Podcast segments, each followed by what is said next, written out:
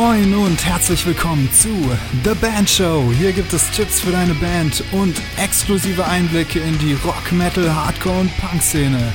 Viel Spaß! Yo, yo, yo, hier ist wieder euer Murphy und herzlich willkommen zu einer neuen Episode von The Band Show. Diesmal freue ich mich ganz herzlich begrüßen zu dürfen Roman Hilser, Media und Communications Manager bei der Silver Dust GmbH, die eigentlich ja nichts anderes macht als das Summer Breeze zu veranstalten. Mitglied in den Bands Fuck You and Die und Brandhorde und ähm, langjähriges Tour- und Crewmitglied bei der deutschen Black Metal-Größe Der Weg einer Freiheit. Ähm, ja, herzlich willkommen, Roman. Servus Murphy, alles gut? Servus, ja, und bei dir? Läuft, läuft nach Plan tatsächlich. Ich habe hier so eine coole neue Rubrik, diesen Podcast, die heißt Murphy's Law. Da frage ich immer danach, was mal so richtig schief gegangen ist. Und bei dir habe ich eine konkrete Geschichte im Kopf, die ich so noch nie gehört habe und die ich so faszinierend finde bis heute. Und das ist schon sieben Jahre her und du weißt es jetzt wahrscheinlich schon. Jahr 2013, St. Georgen, Pfarrer. Kannst oh, du uns da mitnehmen in diese Story? Oh, mega geil, dass du mich daran erinnerst. Ich wusste gar nicht mehr. Also ich denke sehr selten mittlerweile daran. Also, natürlich spannend, wo man da anfängt, aber vielleicht zu, zu St. George und zu meiner Heimat was. Also ich war in St. George selbst, in der Stadt, neun Jahre auf der Schule. Also ich habe die Stadt gekannt, ähm, mir habe da vorher schon Konzerte gespielt, auch mit der Band Fuck You and Die. Und bei dem einen Termin im Jahr 2013 gab es ein Auftrittsverbot wegen des Bandnamens. Und das Verbot kam tatsächlich direkt aus Gottes Hand, wenn man so will. Initiiert vom, vom Pfarrer der Stadt, der auch unsere Band in einer Ansprache für die freiwillige Feuerwehr erwähnt hat. Also es war brutal skurril.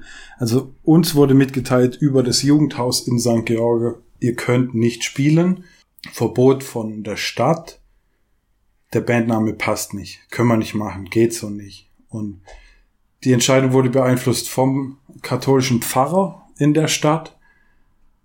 Und durch Zufall wurde eine Predigt von ihm, in der unsere Band zum Thema macht, bei einem Feuerwehrgottesdienst aufgenommen.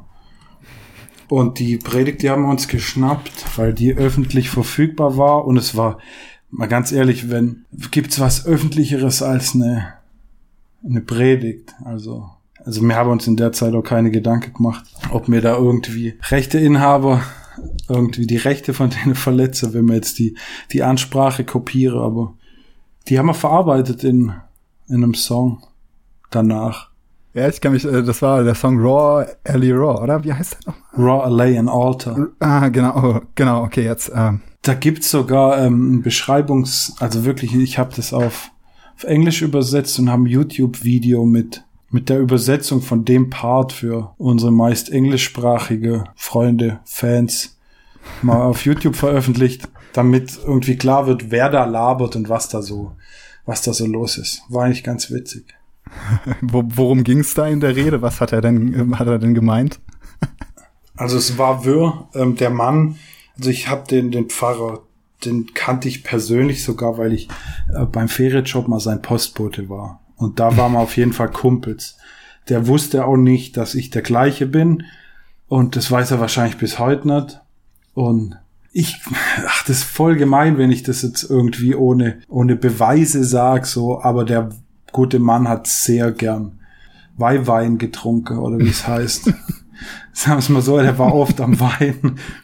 Äh, und ähm, ich kannte ihn von der Tür, vom Pakete abgebe, vom Postbote da sein und ich kam gut mit dem klar. Es war halt eigentlich ein alter, netter, gebrechlicher Kerl, der aber in dem Fall doch irgendwie seinen Club vertreten muss, dass unter seiner, seiner Herrschaft in dieser Stadt nichts durchgeführt werden kann, was so gotteslästerlich ist.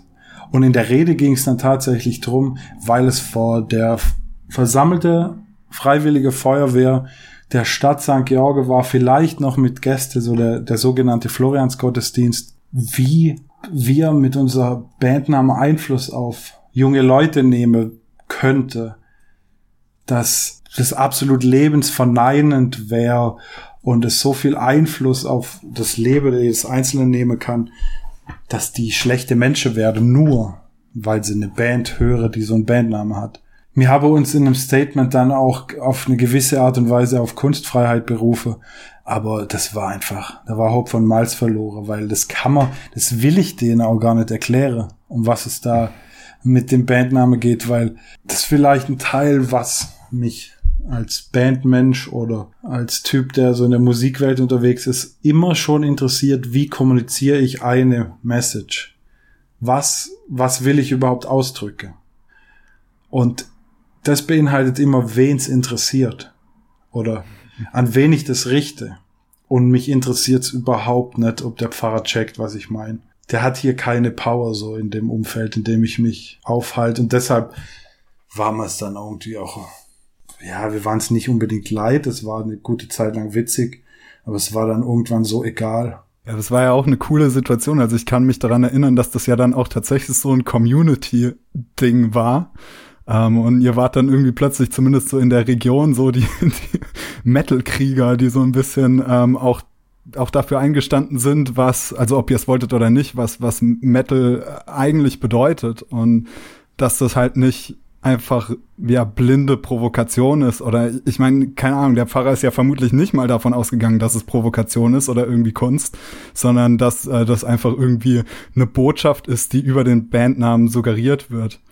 Ähm, das fand ich auf jeden Fall eine total ähm, interessante Wahrnehmung und total witzig wie so das Leben auf dem Dorf also du hast jetzt von der Stadt St. Georgen gesprochen und glaube ich, es ist ja offiziell eine Stadt, aber die meisten Hörer stellen sich jetzt vermutlich was anderes unter St. Georgen vor. Ja, in St. Georgen ist der höchstgelegene Bahnhof von der Schwarzwaldbahn.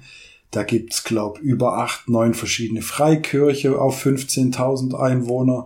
Also es ist irgendwie schon so ein Sektehügel, der, ähm, der sich auf eine ganz komische Art und Weise mit viele Gruppe auch mischt. Also St. Georg ist tatsächlich für die Größe irgendwie ganz stark, was, ähm, also es war auf jeden Fall so, als ich da auf der Schule war, ähm, stark im Drogebusiness, kulinarisch, Verdächtige in der Stadt, es gab ein chinesisches Restaurant, ein Italiener, es gab den Türker, also es war schon eine funktionierende Kleinstadt, so mit allem drum und dran, die Skater gegen die Gangster und Freibad und Gymnasium mit Realschule in einem Haus. Also da ging alles in so einer, jetzt im Nachhinein, einer kleine Version. Und ich kam ja aus einem noch kleinere Kaff, 15 Minuten Autofahrt entfernt.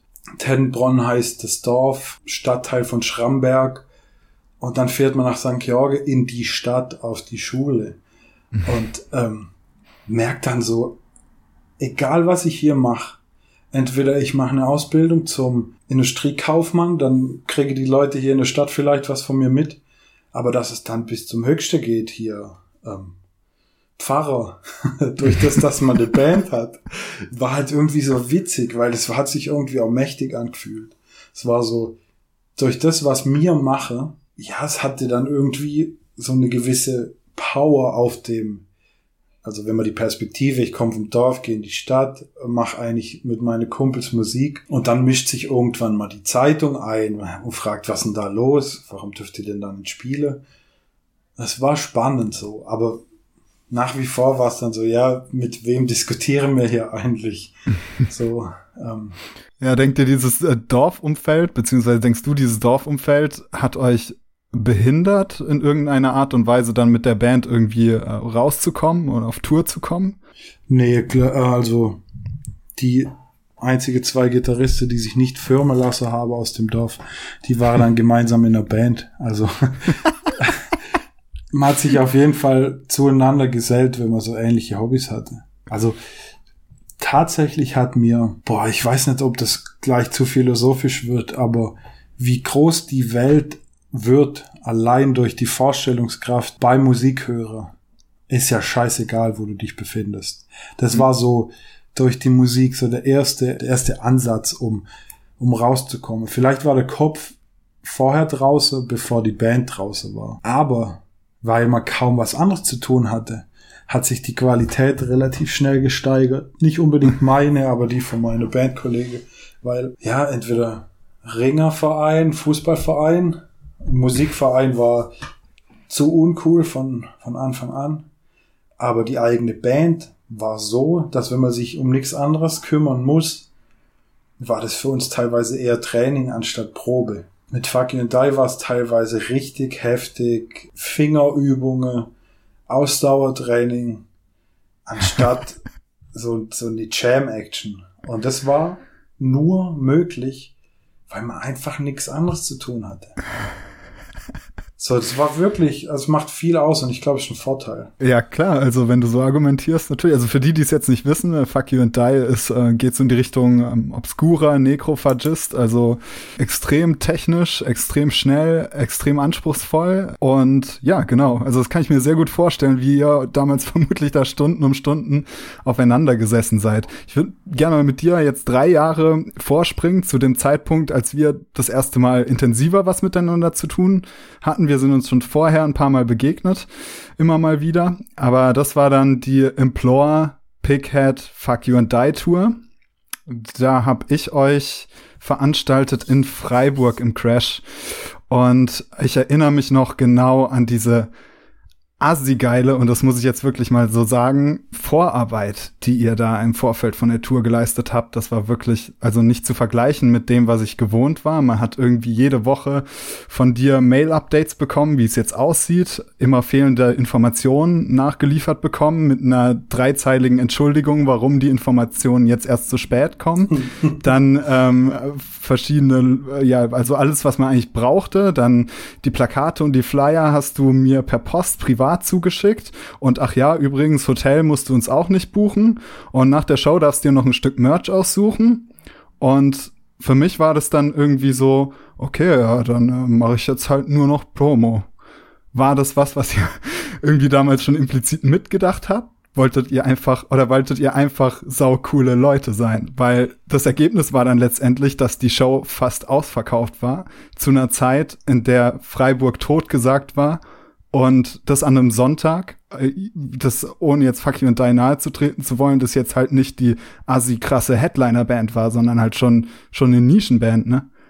Ja, voll. Also das lag daran, das war tatsächlich bis heute auch unsere letzte ähm, Live-Aktivität. Danach ist die Band komplett auseinandergebröckelt. Aber die Tour, die sollte richtig geil werden. Und zwar aufgrund von den Erfahrungen vorher mit anderen Bands.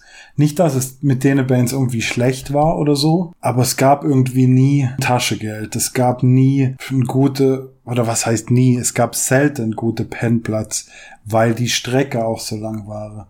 Wir waren da tatsächlich nur ein Termin in der Schweiz und ich glaube sieben Termine in Deutschland oder so. Es war immer eher so, wir müssen weit genug wegfahren, dass es Sinn macht, wieder zu spielen. So die Entfernung Freiburg-Zürich zum Beispiel ist schon relativ nah, aber da kam es uns zugute, dass wir dann doch eher die kleine Band sind. Weil eine größere Band zieht natürlich von von der Schweiz irgendwie vielleicht Leute nach Freiburg oder eher andersrum, dass dann Freiburger vielleicht in die Schweiz fahren. Aber bei uns war es so, äh, mir war es sehr selbstbewusst mit der Planung, weil wir mit Implore eine Band hatte, die brutal hart arbeitet und ähm, sich, also die zieht es ja bis heute krass durch. Erstes Jahr 40 Shows, zweites Jahr 80 Shows in der Bandgeschichte und im dritten Jahr glaub sogar da drüber. Da war es dann relativ schnell.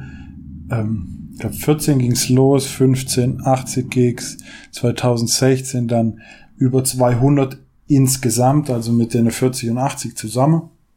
Und mit Pickhead auch so eine Band, die es schon lang gibt.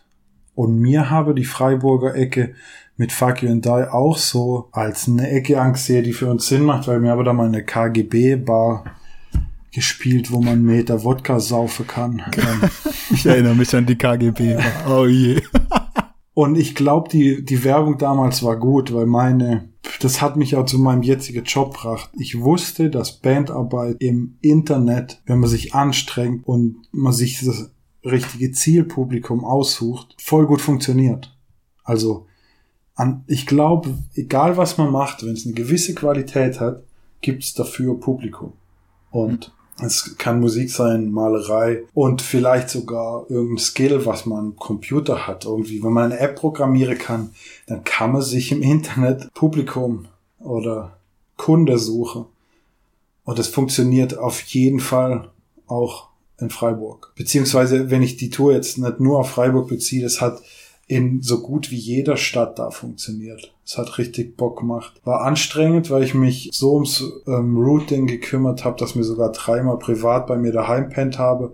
Also hatte ich während der Tour auch dreimal 14 Leute bei mir in der Bude. Hat aber halt einfach Minimum dreimal Übernachtung gespart. Und es war sehr sinnvoll. Also es war sehr ökonomisch geplant.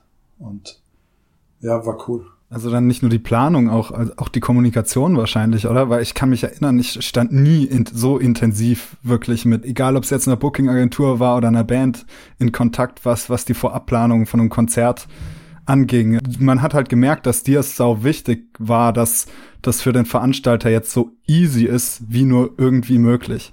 Und wenn ich mir vorstelle, du hast das bei jedem Veranstalter der Tour gemacht, das muss doch, muss doch krank viel Arbeit gewesen sein, oder? Ich wollte es richtig gut machen. Also das war, würde ich jetzt wissen, dass es erstmal die letzte Tour war, die ich für eine eigene Band organisiert habe. Auf jeden Fall mit mega viel Hilfe vom Phil, der da bei Pit äh, Pickhead gesungen hat in der Zeit und vom Gabo von Implore natürlich. Das war, also ich habe mein jetziger Job beim Summer Breeze bei der Silverlust GmbH, den habe ich gekriegt, weil ich Leute überzeugt habe, wie ich mit meiner eigenen Band arbeite. Da kann Krass. ich mal kurz bisschen abdrifte so vom Thema. Da ging es wirklich drum. Ich habe mich während meinem Studium in Karlsruhe, ich war da im Lehramtsstudium, sogar acht Semester, aber da habe ich mich die meiste Zeit um die Band gekümmert. So, wenn ich irgendwo abgesagt hab für einen Termin oder für einen Kumpeltreffe, dann war es so, ey, ich mache noch eine Stunde Band dann komme ich vorbei. Und zwar immer Computer, Internet, Kommunikationsarbeit. Und das war auch das, was ähm, dann irgendwie Kumpels, die mit mir gearbeitet haben in der Zeit, zwar nur im Hobbybereich, die haben aber gemerkt, ey, der kann gut mit Facebook und der kann gut mit Bands. Und das war damals die mündliche Empfehlung von meinem jetzigen Chef, den ich jetzt schon fast fünf Jahre als Chef habe. Mhm.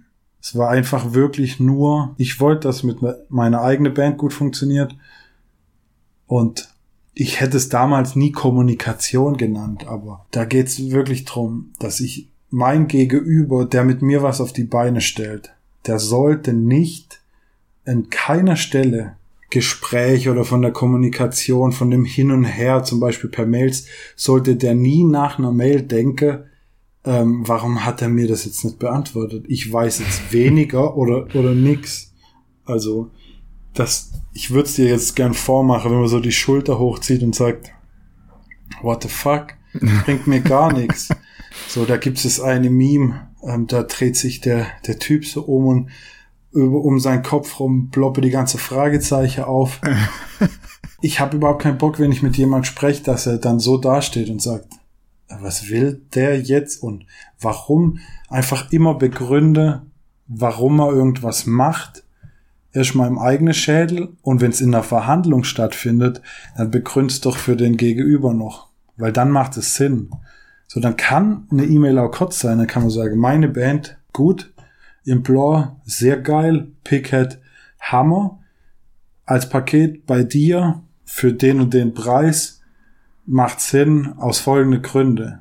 Und dann kriegt man vielleicht eine Antwort, die so in die Richtung geht, ja, stimmt, könnte echt Sinn machen. Und wenn ich jetzt noch alle Infos kriege, die ich brauche, dann ziehen wir das durch. Ich bin nicht unbedingt Booker, aber für die Tour musste ich das mal ein paar Monate versuchen und es hat, hat durch die, die eigenen Ansprüche relativ gut funktioniert. Ja, total. Und was ich da auch total interessant finde, du sprichst ja jetzt schon irgendwie aus der Perspektive von jemandem aus einer Band, der natürlich auch irgendwie seinen eigenen Vorteil er daraus schlagen wollte aus der Situation. Aber dann im gleichen Atemzug gab es diese Situation, wo du dann nach der Show zu mir kommst und sagst, ähm, wir hatten schon abgerechnet und dann sagst du, dickes Ding, Mann, hier such dir was beim Merch aus. Und da weiß ich noch, da habe ich mir diesen Zipper ausgesucht, äh, den ich heute tatsächlich immer noch trage, fast jeden Tag. Einfach weil der mir so ein gutes Gefühl gibt von diesem ja, also ich, das werde ich einfach nie vergessen. Das fand ich damals so geil, weil das hättest du nicht machen müssen. Da schlage ich vielleicht einen Bogen zum Dorf, wo ich herkomme. Ich glaube, ich habe das so gelernt, dass ich das dann machen will, weil es gehört brutal dazu einfach. Das habe ich bei viele von oder Minimum zwei bei der Bandshow von deine Gäste schon gehört. Vor allem vom vom Jo, dass er also sagt, ja sei halt kein Depp. Ähm, und das ist so die einzige Regel sogar. Wenn du das heute noch fragen willst, was ist so deine Hauptregel, mach halt nicht das, was der Depp machen würde. Und wenn man dann noch einen draufsetzt und sagt, was wird jetzt eigentlich ein, äh, ein dankbarer Typ so machen oder eine dankbare Band, wie hinterlässt die ein Backstage oder ein Merch-Tisch oder die Location oder wie geht die mit dem Haustechniker um? Ist die Antwort immer einfach, sei einfach nett, so, mhm. ähm, bitte, danke, ja, ist überhaupt nicht schwer, mag man meinen, aber das sieht so, das sieht so geil, so viele Bands aus, die halt einfach sich selber im Weg stehen. Wenn man da Konkurrenzdenker hat, dann denke ich mir so, ja, ist irgendwie okay, aber nicht nötig, weil wenn man sich umguckt, wer sind die Bands, die gut sind, wer sind die Bands, die nett sind, dann wird es immer weniger. Und jetzt kann ich dir nämlich auch sagen, was das im Endeffekt bei mir ausgelöst hat damals, war, dass immer, wenn mich irgendwer gefragt hat, kennst du eigentlich eine Band, die ich da buchen könnte. Was habe ich dann wohl immer gesagt? Also ist ja klar, dass ich dann sage, hm, wem soll ich denn jetzt den Gefallen tun? Wen würde ich denn da empfehlen? Also und ich habe halt immer gesagt, ja, fuck you and die. War halt dementsprechend natürlich schade, dass das eure letzte Tour war. Und daran anschließend auch vielleicht meine nächste Frage. Vermisst du das Ganze? Voll. Aber nicht immer. Das Gefühl, wenn, wenn allein ein Song gut funktioniert live, das gibt's nur da. Also es gibt keine, es gibt keinen anderen Bereich, wenn jemand sagt, ah, das ist so gut wie Sex, es stimmt einfach nicht, das ist voll anders. Hm. Weil ich will mich, also ich fühle mich auf der Bühne mit, wie, äh, wie, wie beim Sex, das wäre, da würde ich wahrscheinlich anders aussehen dann auf der Bühne. Aber das, das vermisse ich und ich glaube aber, ich kann es auch wieder irgendwann mal an Start bringen, so.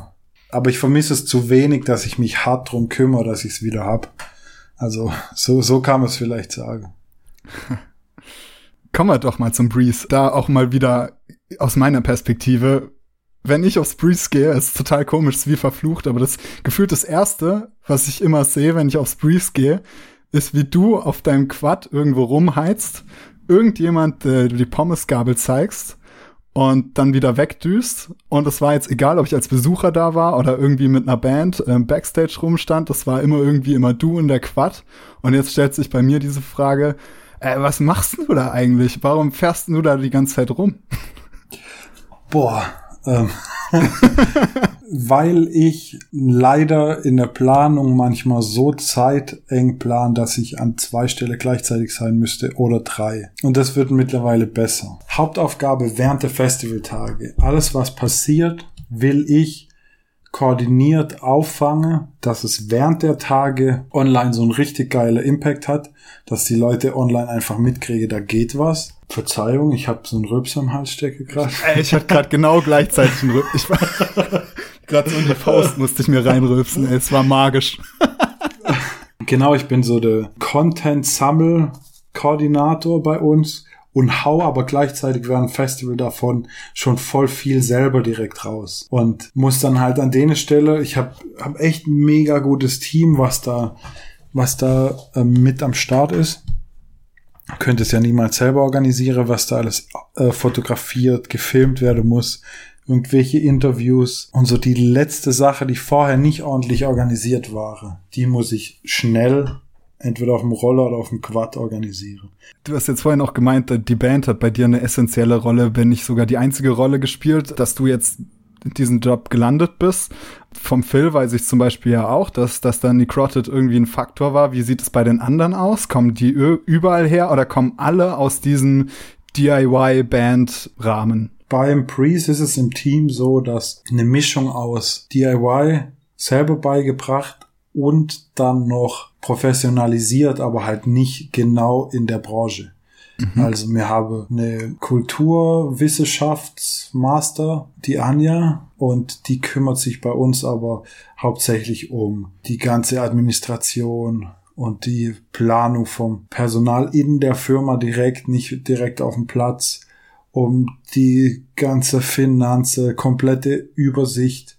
Und da ist eher so, weil sie aus dem Bandkontext kommt und weiß, da kann man, wenn man es ordentlich machen will, nichts falsch machen, wenn man gut mit Zahlen umgeht. Es sind gelernte oder sogar studierte Leute, die aber nicht wie Faust aufs Auge fürs Musikbusiness gelernt habe, sondern vielleicht an anderer Stelle, die aber, weil sie selber auf der Hobbyseite so viel mit Musik zu tun habe, den Zugang extrem schnell gefunden haben. Ja, ich könnte mein Team wahrscheinlich ein Stück weit durchgehen, aber die meisten sind wirklich gewachsen mit dem Festival. Mhm. Also die waren, bei mir war es selber so, ich war Crew Der Weg eine Freiheit 2013. 2014 war ich Stagehand auf der Paint Stage.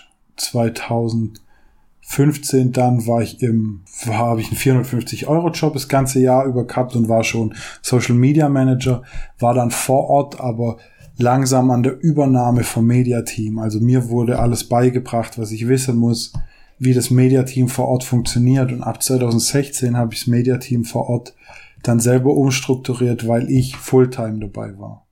Also ich konnte das ganze Jahr planen, dass es dann vor Ort gut funktioniert und irgendwie fruchtbar das folgende Jahr dann halt verwendet wird. Und es mhm. war vielleicht so ein Beispiel. Ich war erst Crew und habe die ganze Leute kennengelernt und dann war es die Empfehlung von dem, der kann doch das oder helf mal dem. Aber es war erst eine private Connection. Das stand auf jeden Fall vorne an und da hat die Band auf jeden Fall geholfen. Geil. Man sieht auch oft Lieblingsbands von dir dann auf dem ähm, Roster. Ist das Breeze, also vor allem deine Lieblingsbands, muss man dazu sagen, es sind ja häufig sehr viele Bands, wo selbst der Metal-Fan oft sagt, so, hä, was ist denn das jetzt? Habe ich noch nie gehört. Würdest du sagen, okay, meine, das teilt sich in zwei Fragen. Die erste Frage wäre, ähm, wie ist da bei euch die Aufgabenverteilung? Äh, du kannst ja offensichtlich Einfluss auch aufs Booking nehmen. Und die zweite Frage ist, ist das Breeze durchlässiger für kleine Bands oder unbekanntere Bands als andere Festivals? Ähm, ich habe gar nicht so viel Einfluss, weil ich mega sparsam äh, mit meinem Einfluss umgehe. Also mhm. ich bin da vielleicht sogar auch zu zurückhaltend, weil sogar der Chef sagt manchmal, obwohl ich eine Band hab und obwohl ich viele Bands kenne, ne, habe ich ihn noch nie genervt. Also bin ganz sparsam mit Bands, die ich unseren Bookern vorlege. Also im Booking haben wir, haben wir zwei Leute, die durchgehend buchen. Das ist ihr Hauptjob, ähm, der Philipp und der Jagger. Und der Chef bucht auch noch. Und ansonsten gibt's nur Einflussnahme durch Meinung dalasse. Und zwei oder dreimal im Jahr, wirklich maximal, schreibe ich eine Mail mit die Band check aus, guck sie dir an. Guck vielleicht auch vorher, ob die verfügbar sind oder so und geh dann vielleicht einen Schritt weiter und sag, ach, hier, der bucht die, red doch mal mit dem. Aber das ist ganz selten. Okay, an dieser Stelle müssen wir, und wir kommen nicht drum rum, über Une Misère aus Island reden. Was hat diese Band, dass du damals gesagt hast, äh, die muss hier aber zocken? Da habe ich es natürlich auch nicht selber entschieden. Das ist immer so eine Teamarbeit. Also ich habe da tatsächlich nur der größte Einfluss, den ich da ähm, versucht habe zu nehmen, war in Holland auf dem Eurosonic all meine Kollegen mit zur Show von Une Misère zu nehmen. Und zu sagen, guckt ihr euch an, die sind so gut, weil ich habe die im Mai 2018 ja, im Mai 2018 habe ich die äh, in Reykjavik gesehen, auf dem Reykjavik Deathfest. Und es war die einzige Band, die mich dazu gebracht hat, nicht den Load-In wie geplant durchzuziehen. Also Tour, Load-In, Zeug in die Karre lade, finde ich, mach so schnell mit allen Hände, die es gibt, fertig und dann passt es. Und da war es dann wirklich so, hey, nee, lass doch noch mal kurz warten und lass die Band angucken. Und das war Une Misère und es war super gut. Und der Jon, der Sänger von der Band, der hat uns auch noch einen Tag später mit auf eine Runde durch durch Island oder den Touristenkreisel der Golden Circle. Da war der unser Fahrer, da war der dabei mit seiner Freundin und es war direkt eine persönliche Ebene. Und da muss man sagen, dass ich die Band richtig beeindruckend fand. dann der glückliche Zufall, dass der Jon unser Fahrer war. Dann haben wir uns angefreundet und dann hat man die persönliche Ebene gehabt. Also da war wirklich erst Qualität, dann die Freundschaft und dann war ich voll für die Band. Also beide Daumen hoch, die sollte spielen. Zu der Zeit war die bei Doomstar Bookings. Und dann gehe ich zu meiner Booking Abteilung und sag, richtig krasse Band, exotisch allein, weil sie aus Island kommen und es war live einfach so ultra fett. Man nimmt natürlich der ein oder andere Booking Agentur immer mal wieder Bands ab, sozusagen, weil man einfach gut zusammenarbeitet und die Qualität stimmt. Immer Grundvoraussetzung. Und da wollte ich dann halt Einfluss nehmen und sage, ja, hör da mal genau hin. Und dann im Januar 2019 auf dem Eurosonic in Holland so ein Showcase-Festival teilweise und vor allem Industriekonferenz. Ganz cool eigentlich, aber auch sehr krass Mainstream-lastig. Und wenn dann in einer Location, wo kurz vorher ein Pop-Act am Start war, Une Misère anfängt zu spielen und ich versuche, dass alle meine Kollegen da am Start sind und am Anfang leert sich erstmal so die Halle, so, so ein Stück weit, dass es bisschen bisschen, bisschen lockerer drin aussieht, was aber nur daran liegt, dass halt bei einem Showcase-Festival vorher eine komplett, in dem Fall falsche Musikrichtung am Start war, weil es halt einfach keine Zielgruppe dann in der Halle stand. Ich muss mir gerade vorstellen, wie du sozusagen deinen Kollegen gesagt hast, ey, schaut euch unbedingt die Band an und dann gehen alle erstmal raus. Und genau, das war dann irgendwie so der erste Eindruck. Ich, ich habe eine große Fresse und dann heißt ja, die Spiele ja der Lade leer. Habe meine Kollegen natürlich nicht gesagt, weil die das auch einschätzen können, dass das besondere Umstände sind. Dann war ich da ein bisschen traurig danach so. und, und äh, da muss ich gerade mal überlegen. Ähm, ich habe mit meinem Kollege Philipp die Band mal nochmal anguckt auf einer Tour, ja, in München mit Darkest Hour. Das war schon nach dem Priest. Aber dann hat er auch gesagt und konnte sich die Band im richtigen Umfeld mal angucken und hat halt gesagt, es war halt ultra fett. Und dann habe ich zu ihm gesagt, ja, es war beim Priest schon ultra fett. Also, dass es beim Priest dann wirklich funktioniert hat, war, es lag nicht an mir, auf jeden Fall. Es lag unter anderem mit die Band zum Thema machen, vielleicht dass man dann sagt, ja, es hat doch hingehauen so. Tatsächlich, ich könnte über ganz viele der einzelnen Bands vom Priest wirklich lang spreche und über einige Bands im Line-Up, da, da habe ich auch keine Ahnung. Es wäre auch ganz komisch, wenn man, wenn man so breit gefächert wie die Bands beim Summer Breeze am Start sind, wenn man da irgendwie überall eine Ahnung hätte. Ja, für den Laien sah es ja dann erstmal so aus, dass Une Misère dann nach diesem Breeze-Auftritt dann plötzlich den äh, Label-Deal bei Nuclear Blast hat und dann das äh, Full-Length auch rausbringt. Wie schätzt du da die Rolle von so einem Festival ein? Du hast gerade eben gemeint, die Band zum Thema machen.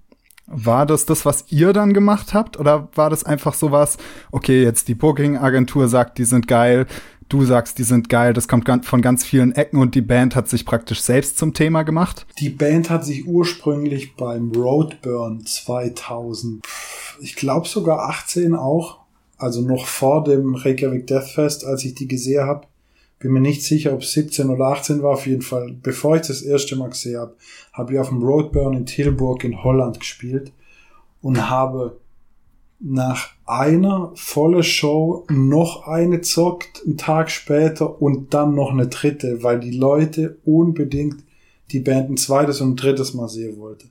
Das ist beim Roadburn so möglich, weil noch ein paar leere Slots gefühlt umsetzbar werden. Also eine Band spielt einmal und wenn es so richtig geil war, dann kommt der Walter, der Veranstalter, wahrscheinlich sogar echt direkt zur Band her und sagt, noch eine Runde und ja, Backline alles am Start und Instrumente dabei und dann habe die halt, glaub, dreimal das Kühl des Sack, eine relativ kleine Location in Tilburg oder zweimal und dann noch irgendwo anders es war halt komplett voll und zwar richtig Abriss. Ich war selber nie da, aber so wie ich das jetzt erzähle, könnte sich so anhören, als wäre ich dabei gewesen. Und das war die Band, die sich selber zum Thema gemacht hat. Na. Und danach hatte die Band Kontakt mit Booking-Agenturen, Management, habe sich wahrscheinlich durch gute Gespräche überzeugen lassen und habe sich auch für die richtige, fürs richtige Management auf jeden Fall entschieden, weil sind am Start mit Asia, A-I-S-A. Sagt es dir was? Nee, sagt mir gar nichts. Ähm, kannst du mal nach Asia Music. Asia ähm, Music. A-I-S-A. Das ist Also die machen viel, die gebe Shop-Lösungen für Bands, die machen irgendwie Merchandise-Lösungen für Bands, Management, Distribution Label Services, Direct-to-Customer Solutions, also so rundrum um Bandzeug findet die eine professionelle Lösung, verknüpfe irgendwie Leute. Und Unmise ist da halt auch am Start. Und ich glaube, das macht viel aus. Wenn jemand der schon viele Leute kennt, ähm, einfach am Start ist, um, um einem weiterzuhelfen. Geil. Wir haben jetzt viel von In Misère gesprochen. Fällt dir sonst vielleicht noch so eine Vorzeigeband ein, die du jetzt einfach nennen könntest, die sowohl musikalisch als auch mit der Kommunikation, mit der Professionalität, mit dem gesamten Paket einfach so krass abliefert, dass du jedem Mucker sagen würdest, ey, check die aus und check zwar nicht nur die Musik aus, sondern check die dahingehend aus, wie die sich geben in Interviews, wie die sich geben gegenüber Veranstaltern und dann auch vielleicht warum ist es diese Band. Ohne Scheiß, es ist halt einfach, als würde ich so meine Freunde lobe, aber wahrscheinlich sind halt das meine Freunde, weil ich gut finde, was die machen. und da gehe ich direkt zu Der Weg einer Freiheit und auch Cypcore weil Aha. auf Anhieb, das ist das Erste, was mir jetzt einfällt, weil alles, was sie mache, durchdacht wirkt. Es muss nicht mal durchdacht sein, aber ich habe das Gefühl, dass es jeweils auch durchdacht ist, aber es wirkt sehr sachdienlich. Also das, was die Bands machen, scheint der Band an sich gut zu tun. Sei es, ich muss irgendein gewisses Bild entwerfen, wie die Band wahrgenommen werden soll, da muss es jemand in der Band geben, der sagt, hey, das muss geil aussehen und es muss so aussehen und da muss halt einfach eine klare Linie dahinter sein. Das finde ich immer beeindruckend, wenn Bands das schaffen und wenn die an sich so Dinge machen, die ich äh, auf menschlicher Ebene sympathisch finde. Bei der Weg einer Freiheit ist es einfach, weil die überhaupt keinen Bock habe, dass jeder, der mit denen Kontakt hat, irgendwie wie der vorher beschriebene Typ so im Raum steht und einfach keine Ahnung hat, was los ist. So einfach Dinge klären. Man kann auch sagen, oh scheiße, voll penibel und mega lange Mail und aber nee, halt einfach versuche alles abzuklären. Da steckt der Nikita dahinter, der ist einfach ähm, ein Brain, der hat eine klare Vorstellung, ähm, sehr sortiert. Und bei Cypcore war es bei mir jetzt wirklich so, weil ich immer wieder von Cypcore mitgekriegt habe, dass was so im Internet passiert und es so geil getrennt ist von dem, was ich mit der Begegnung der einzelnen Leute mitgekriegt habe.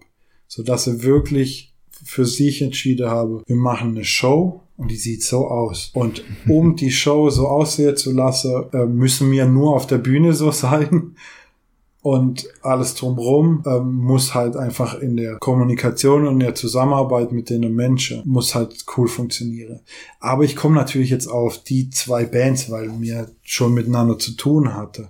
Da gibt es sicherlich noch einige mehr Bands, die, die sowas können und sowas machen.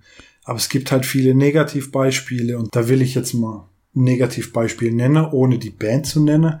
Aber wenn mich jemand privat anschreibt auf Facebook und ich sage, dass ich wenig bis keinen Einfluss habe auf Booking-Entscheidungen und jemand sagt, ja, aber wir, wir sind, wir sind sehr gut.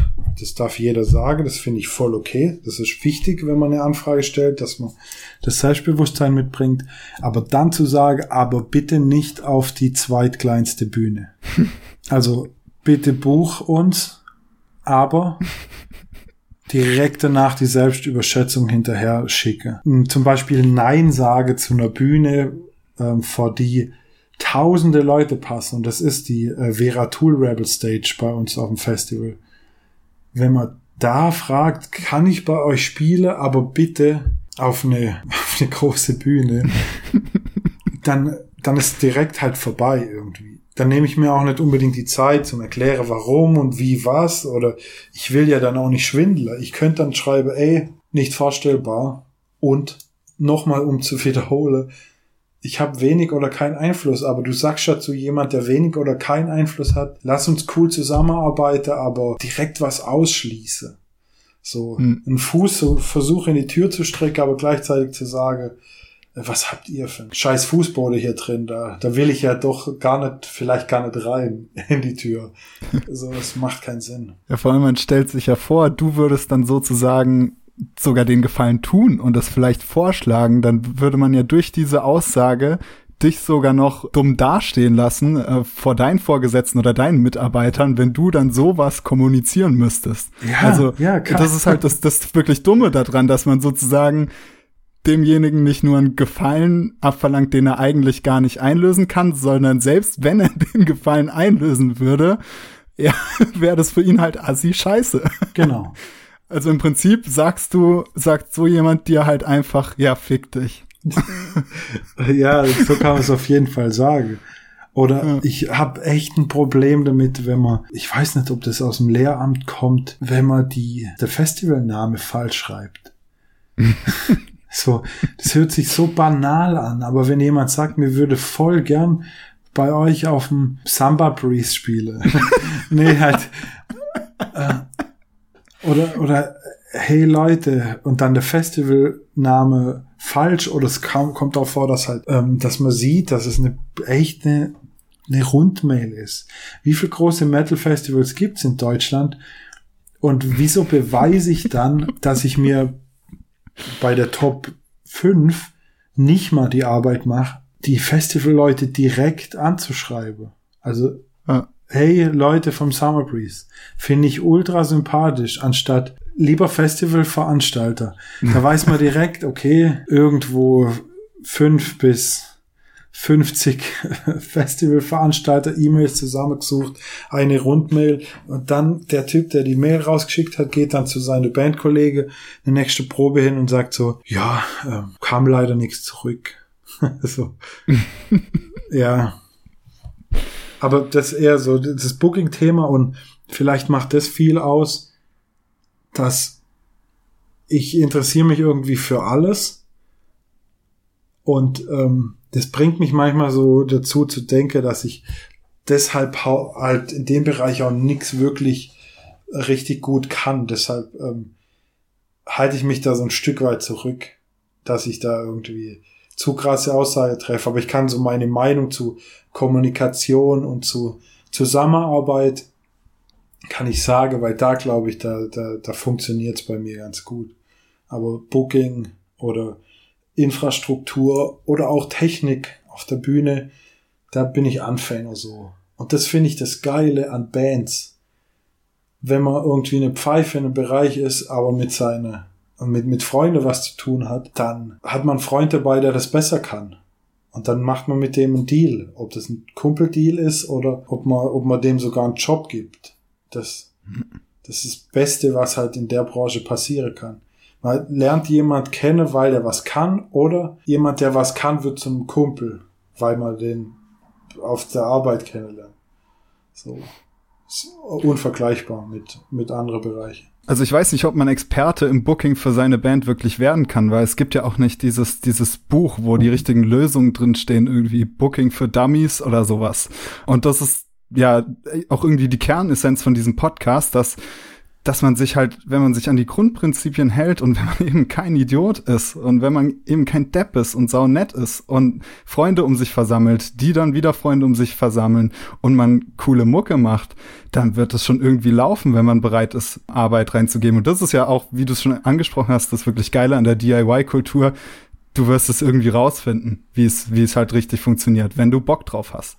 DIY-Kultur ist aber voll der gefährliche Begriff, weil Echt? Finde ich total, weil es gibt Leute, also wahrscheinlich nicht für dich oder unsere Kumpels, es gibt Leute, die entschuldige mangelnde Qualität mit DIY. Mm, mm, ja, okay, ja. Äh, ja, sorry, ist halt DIY. Ähm, das sollte man nicht sagen müssen, sondern ähm, man sollte von vornherein, wenn man gemeinsam was an den Start bringt, so verzeihe, dass es vielleicht an der, an der einen oder anderen Stelle bisschen länger geht oder weniger Budget am Start ist. Aber die Qualität von dem, was man sich so am Anfang vornimmt, die darf nicht durch DIY irgendwie leiden. Es ist halt nicht äh, DIY oder Punkrock, wenn man Veranstalter fragt, ähm, habt ihr eine Toilette hier? Ja, piss unter die Treppe. Also äh, DIY. so, das überspitzt jetzt, aber ähm, ist schon passiert, auf jeden Fall. Also, ja, oder? Genau das Thema hat, hatte ich auch in der letzten Episode, da ging es um Produktion und dass man genau in demselben Atemzug dann DIY-Produktion oft halt zugesteht, dass man sagen kann, ja, äh, soll ja scheiße klingen. Ähm, ja, genau, nee. Das ist genau dasselbe. ja. ja, eben nee, soll's halt nicht. soll halt geil klingen, am besten. Also zum Beispiel finde ich DIY, wenn mal ganz schlicht und einfach in einer in der Vereinbarung schreibt, ich habe für euch leider keine Betten, bringt bitte ordentliches Pennzeug mit. Das ist dann DIY Spirit und auch gar kein Problem. Aber wenn man vorher nicht sagt, bringt eigenes Pennzeug mit, sondern wenn die Band in der Bude steht und der Veranstalter sagt, ähm, ja, ihr könnt hier auf dem Boden pennen ähm, und dann fragt die Band, habt ihr Pennzeug? Nee, Mann, ist halt DIY. Dann ist es halt falsch rum organisiert. So. Hm. Nimm, also für DIY sich ordentlich Zeit nehme, um es ordentlich durchzuziehen, kann auf jeden Fall eine richtig gute Qualität haben. Ähm, Mega. Ja. Ja. Total. Wir haben jetzt schon ewig gequatscht und ich will unbedingt aber mit dir über noch ein Thema reden, weil ich weiß, dass dich das gerade auch sehr beschäftigt und ich das mit einer gewissen Faszination auch verfolge, nämlich die Malerei die jetzt vielleicht erstmal gar nichts unbedingt mit Bands zu tun hat, aber für mich doch auch irgendwie schon. Da wird mich einfach interessieren, wie bist du dazu gekommen? zum, Glück, zum Glück nicht durch einen Pfarrer, der irgendwie. äh, ich könnte jetzt natürlich sagen, ich habe schon viel und früh und so gemalt. Das stimmt einfach nicht. Ich hatte ganz normal bildende Kunst in der Schule und da hat, da kam irgendwann der Herr Binder zu mir her und hat gemeint, du hast dein Bild, du hast dein erstes Bild verkauft. Und ich so, wie was? Ja, die Frau Zucker aus dem Sekretariat, die hat das Bild gesehen, was du, was du gemalt hast.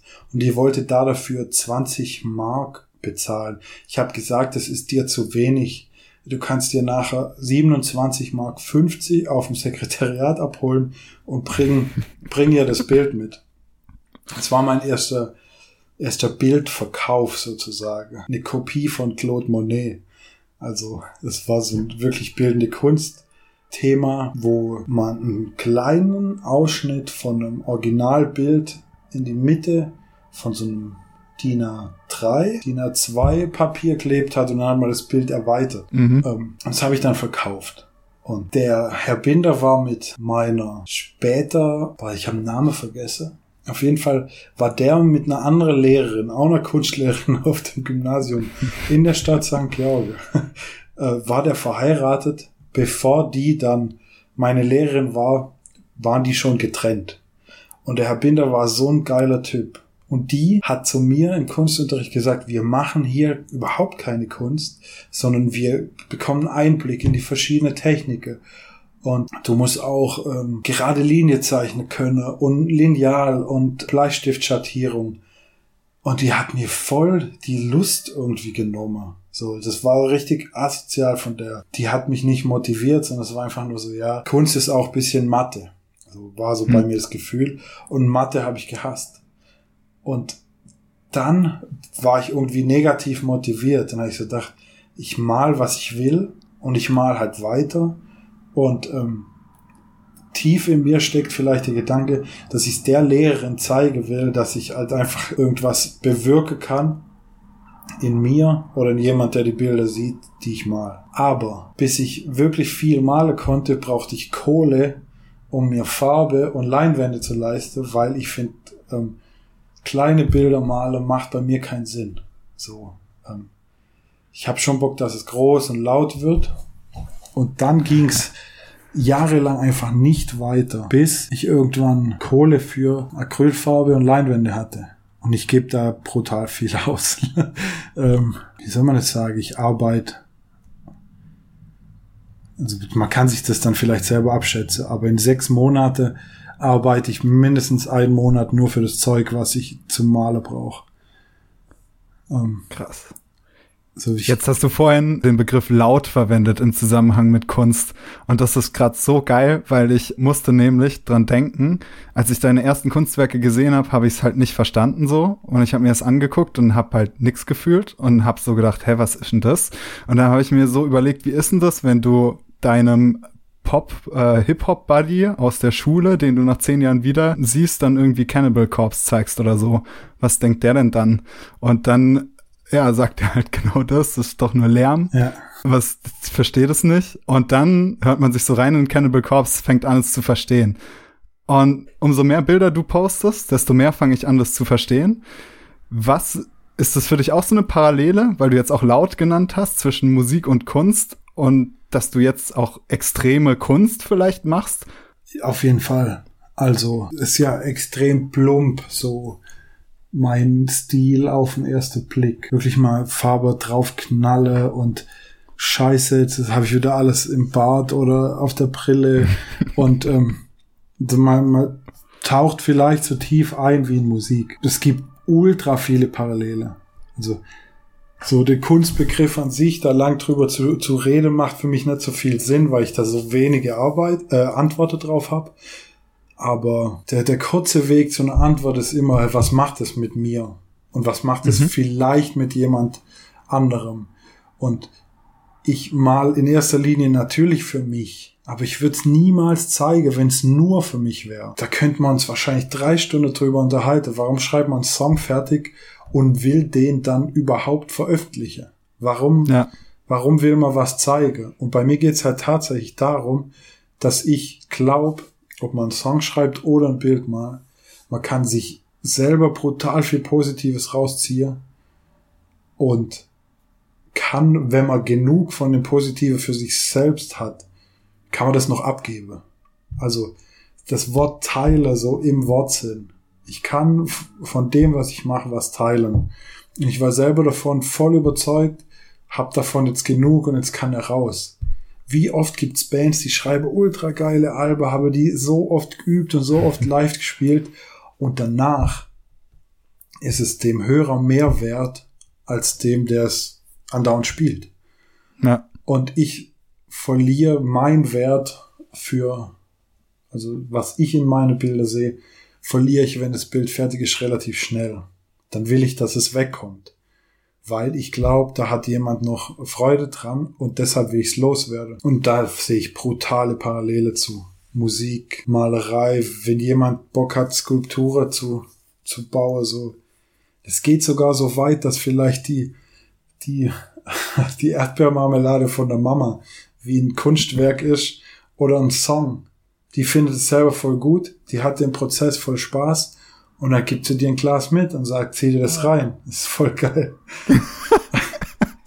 und, ja. und wenn man dann als Empfänger sieht, boah, der kümmert sich voll, hat ähm, extrem gute Marmelade gekocht ähm, und ich habe jetzt was davon, dann ist es ein, ein, schon ein Gemeinschaftsding. Das kann man wahrscheinlich auf alles beziehen, was so soziale Aspekt dann mit reinzieht, weil man es mit jemand teilen will. Und deshalb auch geil, dass es, ich, deshalb finde ich auch Podcasts geil, weil wenn du keinen Bock hättest, die Stunde, die 90 Minuten mit jemand zu telefonieren oder zu sprechen, dann wäre das Ergebnis halt auch viel schlechter. Du hast, während du das machst, Bock, dann fertig, schneide, hochlade, dann ist das Ding ja irgendwie weg, aber hat noch voll den Wert. Ähm, und du teilst es mit Leuten. Und da finde ich es halt einfach nur, nur richtig, wenn man anderen auch Bescheid gibt, dass es das gibt. Ja, so krass. Also genau die gleiche Parallele ziehe ich da auch. Also wenn ich jetzt zum Beispiel in meine Statistiken gucke und dann sehe, dass da Leute die erste Episode sich gerade anhören, denke ich so, oh scheiße, ey, da habe ich ja noch alle zwei Minuten da was zusammengekattet und das bin ja noch bin ja noch gar nicht so ich und da habe ich mich noch gar nicht gefunden. Nicht, dass ich mich jetzt schon gefunden hätte, aber einfach zu wissen, dass dann trotzdem was von dem, was mein Ich vor ja zwei Wochen mal gesagt hat, bei dem ankommt, dass es schon irgendwie ja, man, man spricht ja auch oft von Spuren hinterlassen und dabei geht's gar nicht um Anerkennung oder sowas, sondern vielmehr um einen Austausch, der irgendwie, ja, extrem philosophisch gesagt, losgelöst ist von Zeit. Also so, ein, so eine Kommunikation, die nicht, ja, zeitlich äh, festgelegt ist wann die aufhört oder wann nicht. Das finde ich voll geil. Mega. Also bin ich total bei dir. Und ähm, boah, ich muss es mal kurz nachgucken. Das hat irgendwie ein Bekannter von mir ähm, als als Titelbild.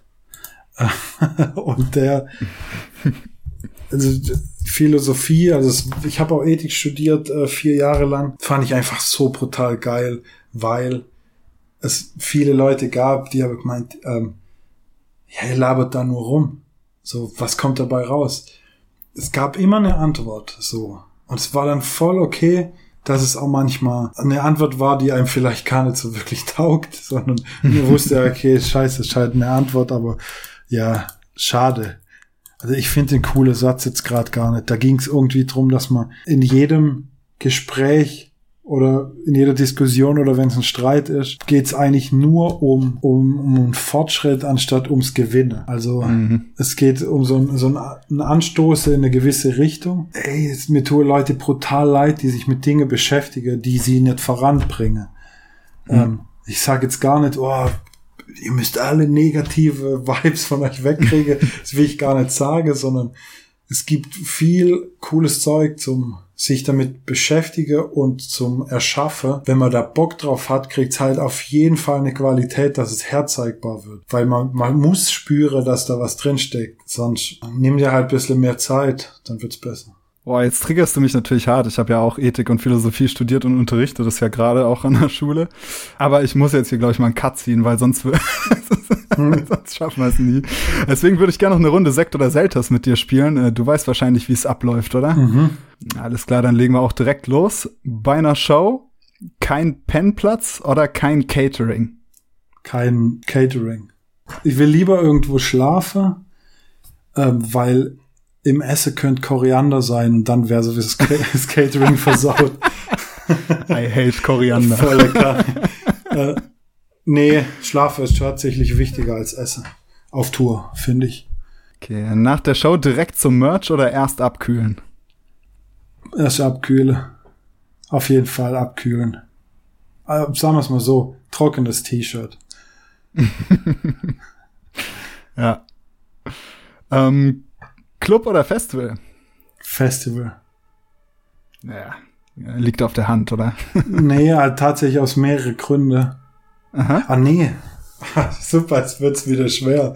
Aus der Bandperspektive für, sag mal, wenn es um, um den Begriff der, der Band und der Bandname geht, auf jeden Fall Festival. Wenn es um mein egoistisches Gefühl geht, vor der Menge zu stehen, dann auch Festival. Mhm. Wenn es um mich als Fan geht, dann Club. Mhm. Ja. Cool. Show bei Tag oder Show bei Nacht?